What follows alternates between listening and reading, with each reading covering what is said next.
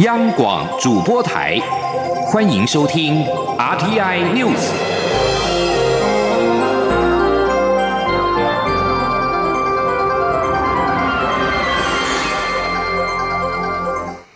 各位好，我是李思利，欢迎收听这一节央广主播台提供给您的 RTI News。武汉肺炎二零一九新型冠状病毒肺炎的疫情持续扩大。台湾已经出现首例确认病例。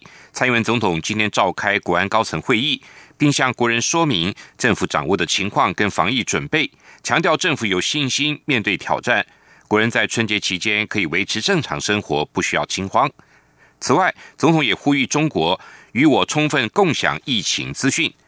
另外，也呼吁世界卫生组织不该因为政治因素排除台湾，世界卫生组织要有台湾参与的空间。而世界卫生组织将在瑞士的日内瓦时间二十二号召开紧急疫情委员会，而台湾是唯一有境外移入个案却没有获邀与会的国家。对此，中央流行疫情指挥中心今天表达遗憾，并强调会努力透过与会的有台专家取得资料。记者肖兆平的报道。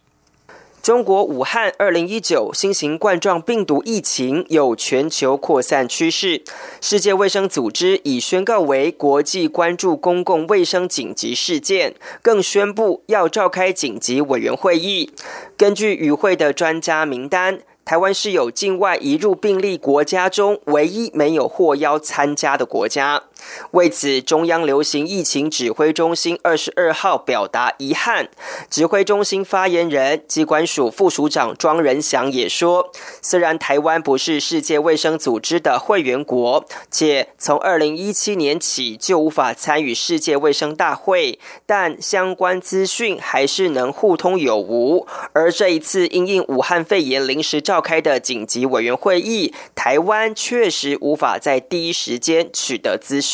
他说：“紧急疫情委员会，呃，他们有邀请的日本、韩国、泰国这些境外有境外若干，但是我们没有被邀请。”我觉得这这就是一个一个我们没有办法得到第一手的消息。庄仁祥进一步表示，台湾其实有很好的防疫经验，台湾未能参加，其实对国际防疫也会有遗憾。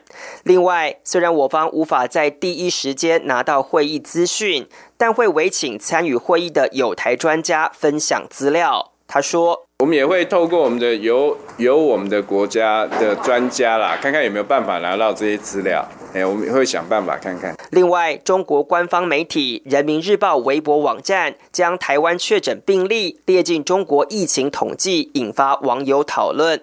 不过，庄仁祥表示。根据中华人民共和国国家卫生健康委员会提供的官方资料，并没有把台湾列入统计。媒体的呈现方式，指挥中心无法干涉。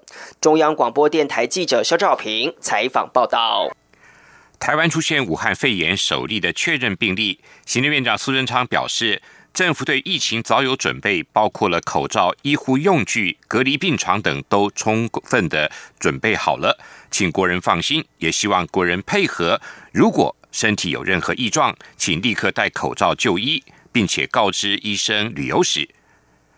台湾首起的武汉肺炎确认病例虽然是境外移入，但没有进入社区的个案，但是各大医院都拉高了防疫准备的规格。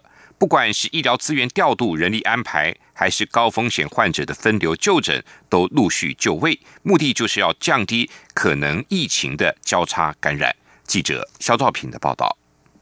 中国武汉新型冠状病毒疫情逐渐在全球扩散，引发各界恐慌。曾经参与两千零三年 SARS 防治经验的国内病毒专家苏益仁认为，武汉肺炎病毒的传染力很可怕，下阶段要特别注意是否会出现超级传染者。他认为，未来一两周是防疫关键。同样也在两千零三年参与 SARS 防疫工作的中央研究院生医所兼研究员何美香也说，确诊个案声称没有去过华南海鲜市场，也没有接触过病患，这代表没有明显接触史，没有亲密接触也会感染。他强调这是很大的警讯，因此建议防疫单位要扩大通报定义，只要有发烧、呼吸道症状就要隔离筛检。他说：“只要是中国回来的人，在那边居住的人，回来的人，他发病，不管是发烧或者是有呼吸道感染，我们都广泛裁剪，走他们裁剪的那个路径。”学者建议，一有症状就要隔离筛检。其实，国内不少医院已经启动防疫分流管制作为。台湾大学医学院附设医院感染科主任陈怡君表示，为了降低交叉感染风险，院内已经在二十一号针对患者风险等级采三级分流有机制。他举例，包含武汉肺炎、新型 A 流等被列为高危险族群，都必须要在隔离区进行。医疗处置，他说：“第一个是最高风险的话，我们会直接入一个特别的呃隔离的区域，做后续的医疗。”那这样子来确保大家的安全。然后第二阶的话，我们还有一个区域，然后呃，假如都比较平安的话，才会进入我们一般医疗的系统这样子。急诊量也很可观的长庚纪念医院林口总院也有相关分流隔离作为。副院长赖奇俊表示，在急诊前设有筛检站，一旦有疑似个案，就会直接送往负压隔离室采样处理，跟一般患者完全不会接触。中央广播。电台记者肖兆平采访报道：随着春节返乡跟旅游潮的到来，肺炎疫情也已经扩散到中国大陆的十三个省，连周边国家甚至美国都出现了确诊案例。为此，交通部观光局今天除了发函要求旅行社自即日起暂停组团前往武汉旅游之外，也要求地接社暂缓接待来自武汉的陆客团，违者将依法开罚。记者吴丽君的报道。因武汉严重特殊传染性肺炎病例到二十二号上午已快速增加至四百四十例，连美国也继泰国、日本、南韩及台湾之后出现一例确诊个案。加上卫生福利部疾病管制署已将武汉旅游疫情建议提升至第三级警告，提醒民众如非必要应避免前往当地。因此，观光局也随即宣布自即日起。起暂缓往返台湾及武汉两地的旅行团。根据统计，春节假期直到二十九号大年初五，台湾出团前往武汉旅游的总计有七团八十三人。自武汉来台的陆客团也有十团一百七十八人。为免疫情扩散威胁国人健康，观光局已于二十二号上午发函旅行社，自即日起暂停组团前往。武汉地区旅游，另外旅游行程如有安排中转过境武汉地区者，也请旅行社调整变更行程。此外，经过协调，观光局业务组组长刘世民也在二十二号下午证实，已发函接待武汉旅游团的台湾地接社暂缓接待。他说：“对，我们有请这一个台湾的接待社通知对岸的主团社。”就即日起暂缓接待武汉的团过来，就这个讯息也有给陆航他们的组团旅行社知道了。知道这个讯息就应该不至于来，来没人接待啊。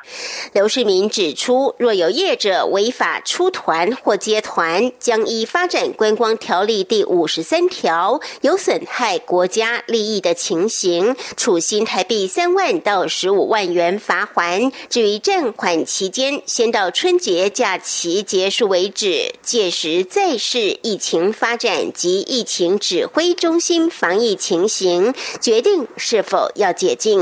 中央广播电台记者吴丽君在台北采访报道。武汉肺炎疫情持续的扩散，目前全中国已经有四百四十起的确诊病例，至少有九个人死亡，同时更开始蔓延到境外。美国在二十一号宣布武汉肺炎的一例确诊病例，患者是居住在华盛顿西雅图附近的三十多岁美国公民，并且曾在近期到武汉旅游。南韩疾病管理部也表示，南韩出现了一例武汉肺炎的确诊病例，目前新增四例疑似病例，患者正在接受相关的检测。新加坡卫生部也宣布，即日起，凡曾经到访中国之后两周内出现肺炎症状的两种患者，都将被隔离在医院内，以防治武汉肺炎而采取更严谨的措施。今天是农历猪年，台北汇市最后一个交易日，受到武汉肺炎疫情升温的影响，新台币对美元的汇价中场以三十点零零六元兑换一美元，贬值零点八分封关。全年看来，金猪年。新台币升值了七点三九角，升幅达百分之二点四六。相较于同一个时间，人民币贬值了约百分之二点三，韩元贬值约百分之四。新台币的表现显然比其他亚洲的主要货币强势。春节连假到来，民众如果规划出国旅游，外交部今天再次提醒民众，出国前应该要做好完善的准备，应该投保海外旅游保险。建议保险的内容要涵盖意外救。意外就医、还有疾病就医、跟紧急救援服务和旅游不便等服务，降低旅外风险跟财务负担。记者王兆坤的报道。外交部表示，万一国人在海外遭遇急难，可直接拨打我各驻外管处的急难救助专线，或外交部紧急联络中心的国内免付费专线电话求助。这些电话都是全年无休、二十四小时专人轮值。为国人在第一时间提供海外急难救助服务，外交部发言人欧江安说：“也提醒国人出国前应该要做完善的准备，除了要确认护照的有效期间必须六个月以上，以及前往的国家的签证跟入境的相关的资讯以外呢，那也应该要投保海外旅游的保险。我们建议应该涵盖意外就医、疾病就医。”紧急救援服务以及旅游不便等等的服务，以降低国人旅外的风险跟财务的负担。外交部另建议加入领务局 LINE 官方账号，可随时利用手机查询包括行前准备、旅游警示、急难救助、即时翻译等实用资讯。出国前或在旅途中，还可透过 LINE 官方账号或上领务局官网进行出国登录。留下海外联络方式，当发生天灾、动乱、急难事件或有协寻请求时，驻外管处能立即联系国人提供协助。中央广播电台记者王兆坤台北采访报道。远东航空无预警的停飞，又申请复飞之后，董事长张刚伟宣称的资金始终没有下文，连今年一月的员工薪资也迟未发放。正当大家揣测交通部恐怕会在年后正式废除远航民航运输业许可证时，张刚伟却在今天协同新的投资代表现身，强调投资人蔡孟哲有高度意愿接手远航，但前提是政府必须同意远航复飞，恳求交通部再给远航一次机会。行政院长苏贞昌对此表示，交通部跟政府都是以保障国人飞航安全为第一，不受业者提出任何要求的影响。而业者对自身公司和经营以及员工的照顾都是他的责任，应该要做好。政府也会严格的监督管理。华尔街日报今天报道，根据见过旅行禁令清单的政府官员表示，美国政府。计划要把其履行禁令的名单上的国家增加一倍，新增非洲人口最多的国家奈及利亚以及其他非洲和亚洲国家。川普政府计划对另外七国实施签证限制，包括了白俄罗斯、厄立垂亚、吉尔吉斯、缅甸、奈及利亚、苏丹跟坦桑尼亚。美国政府官员表示，这些国家不会全面的面临美国的旅行禁令，但某些类型的签证可能会受到限制，譬如说商务或者旅游签证。美国官员称，这份名单尚未做最终的敲定。墨西哥政府二十一号表示，他们挡下大规模涉水过河而进到墨西哥的中美洲无证移民的队伍。当局表示，其他试图非法入境的移民都将面临相同的处境。数千人上个星期逃离洪都拉斯猖獗的帮派暴力跟恶劣的就业前景。这个移民队伍只是其中一部分，也成为墨西哥总统罗培兹·欧布拉禁止移民借道前往美国政策上面临的一大挑战。虽然美墨边界尚未筑起美国总统川普竞选时所承诺的边境墙，但跨越美国南部边境的移民数量却急剧的下降。毕竟，美国先前扬言要祭出惩罚关税，莫国政府只好增加警力来部署防堵移民。这里是中央广播电台台湾之音。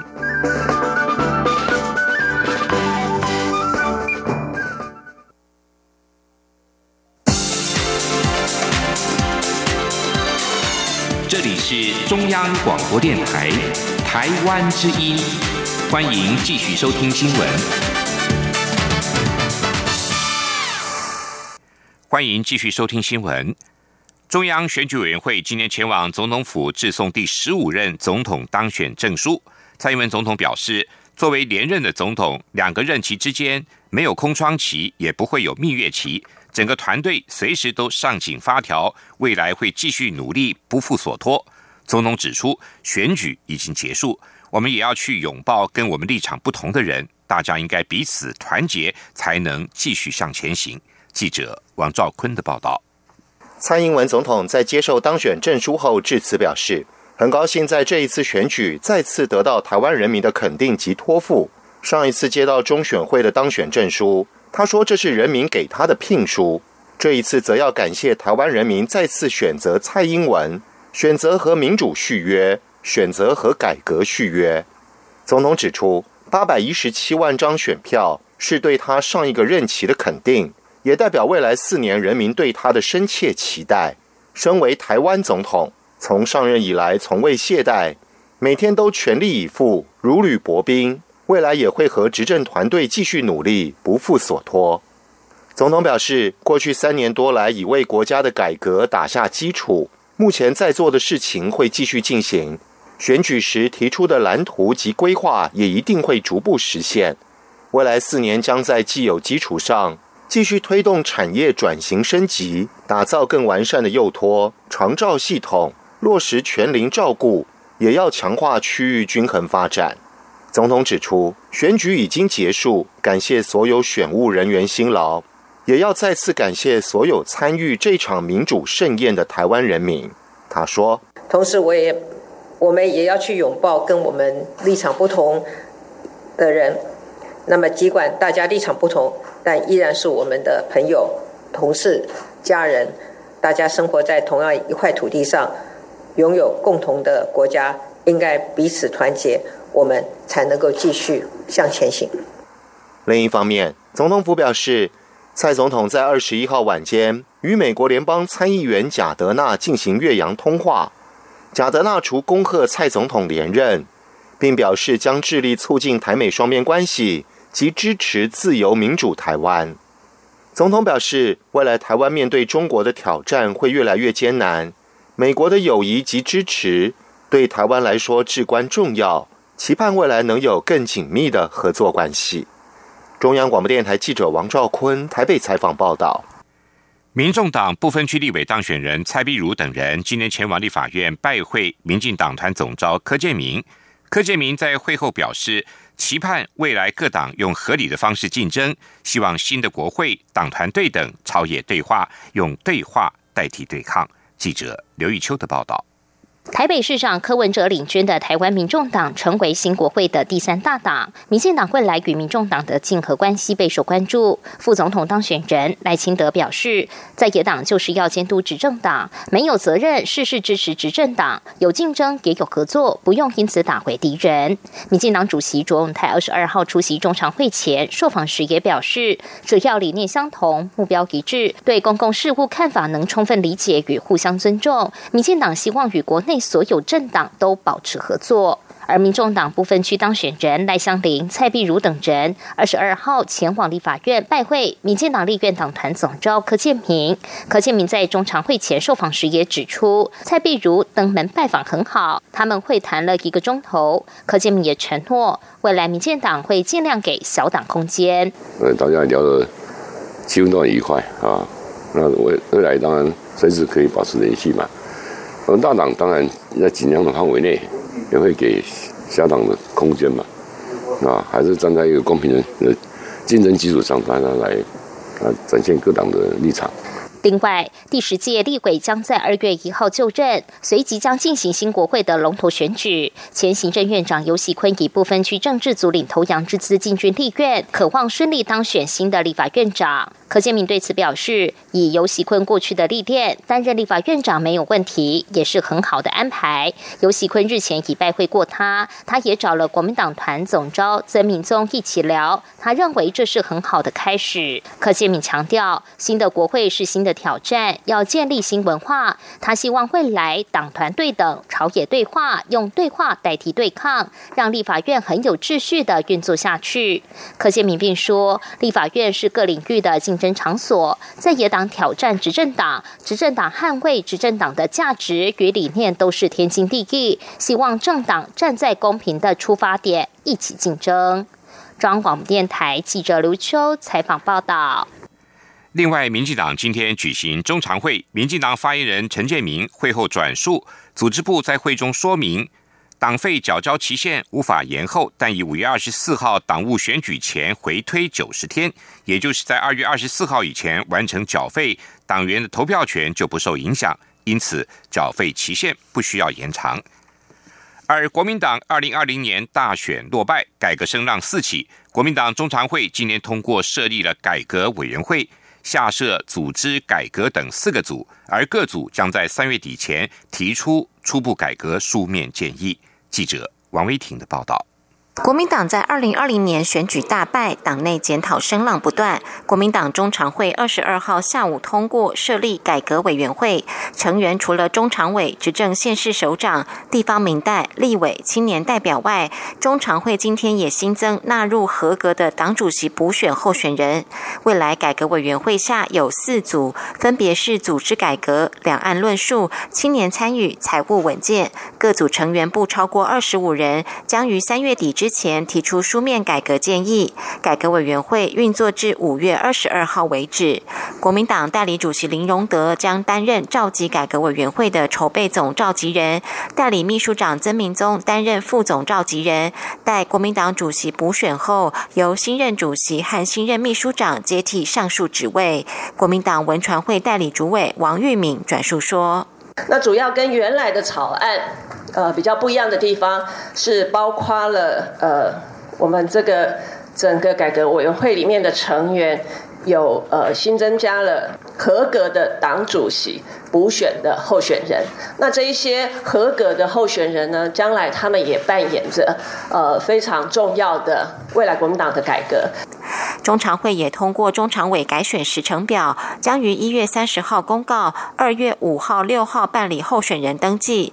针对外界关注中常委改选是否会与党主席补选脱钩，中常会也确定中常委选举和党主席补选同时于三月七号举行。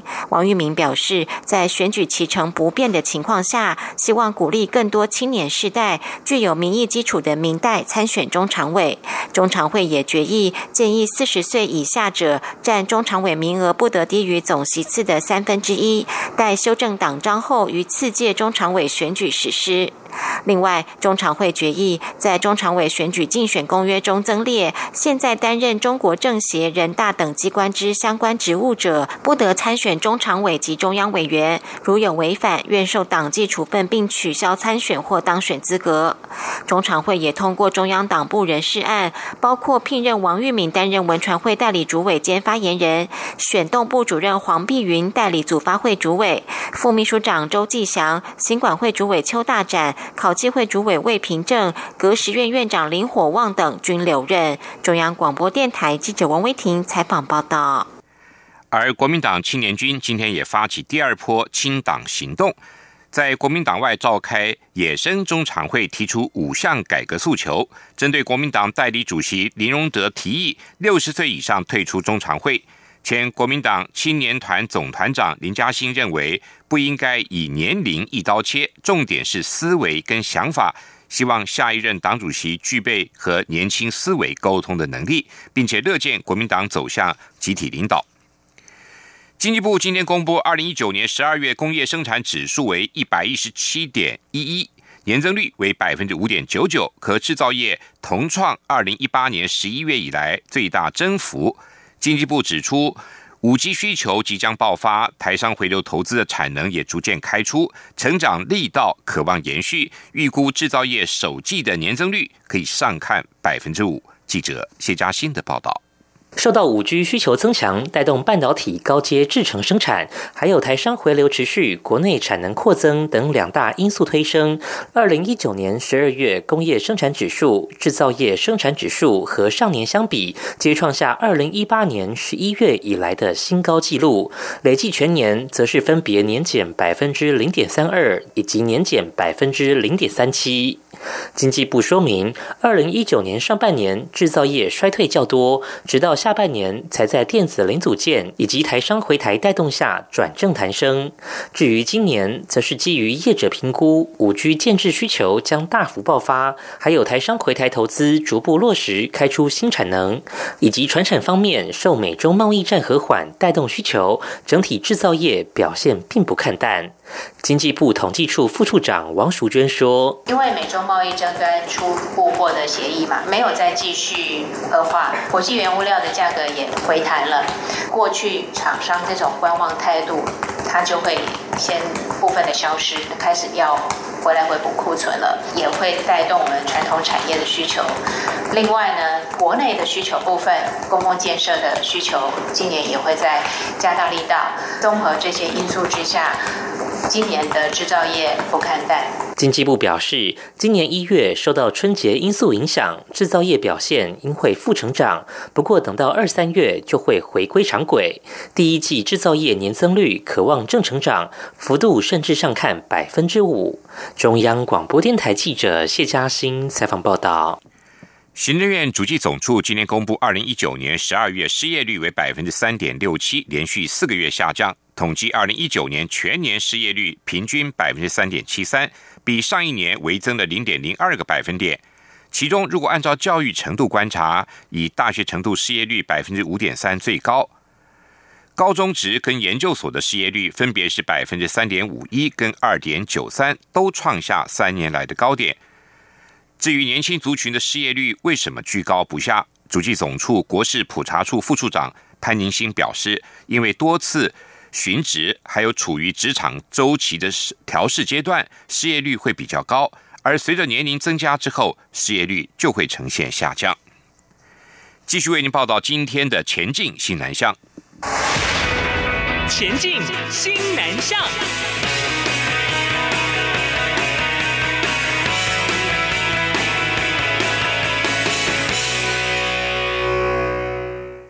近年来，政府大力推动观光之后，加上西南向政策的上路，雪霸国家公园文水园区每年吸引了众多来自国内外的游客前往。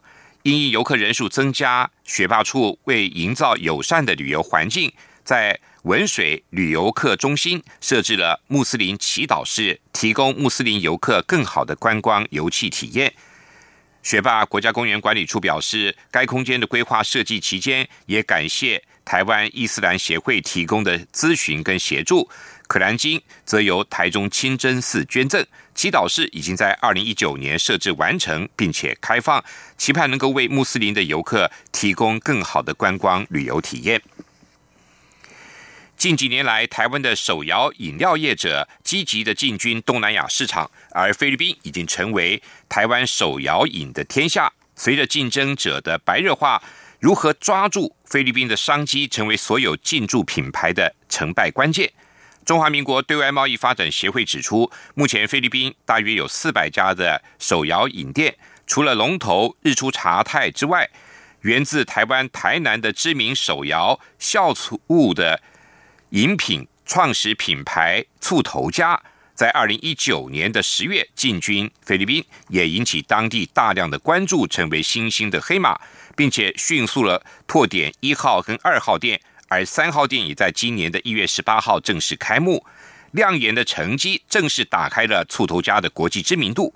继珍珠奶茶之后，让菲律宾看见台湾新的饮食风格。健康主义抬头，养生品成为消费者选择品牌的重点之一。醋头家二零一七年创立，秉持挑选天然酿造长期。成熟的果醋加上植物的蔬果酵素，而在酵醋方面分为五种口味，包括了青梅、水蜜桃、蔓越莓、苹果，还有葡萄。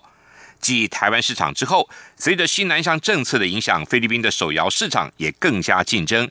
醋头家业者表示，东南亚市场成长快速，期盼能够在今年突破半百的店家数，增加消费者的触及率，也让促饮能够被更多人看见和享用。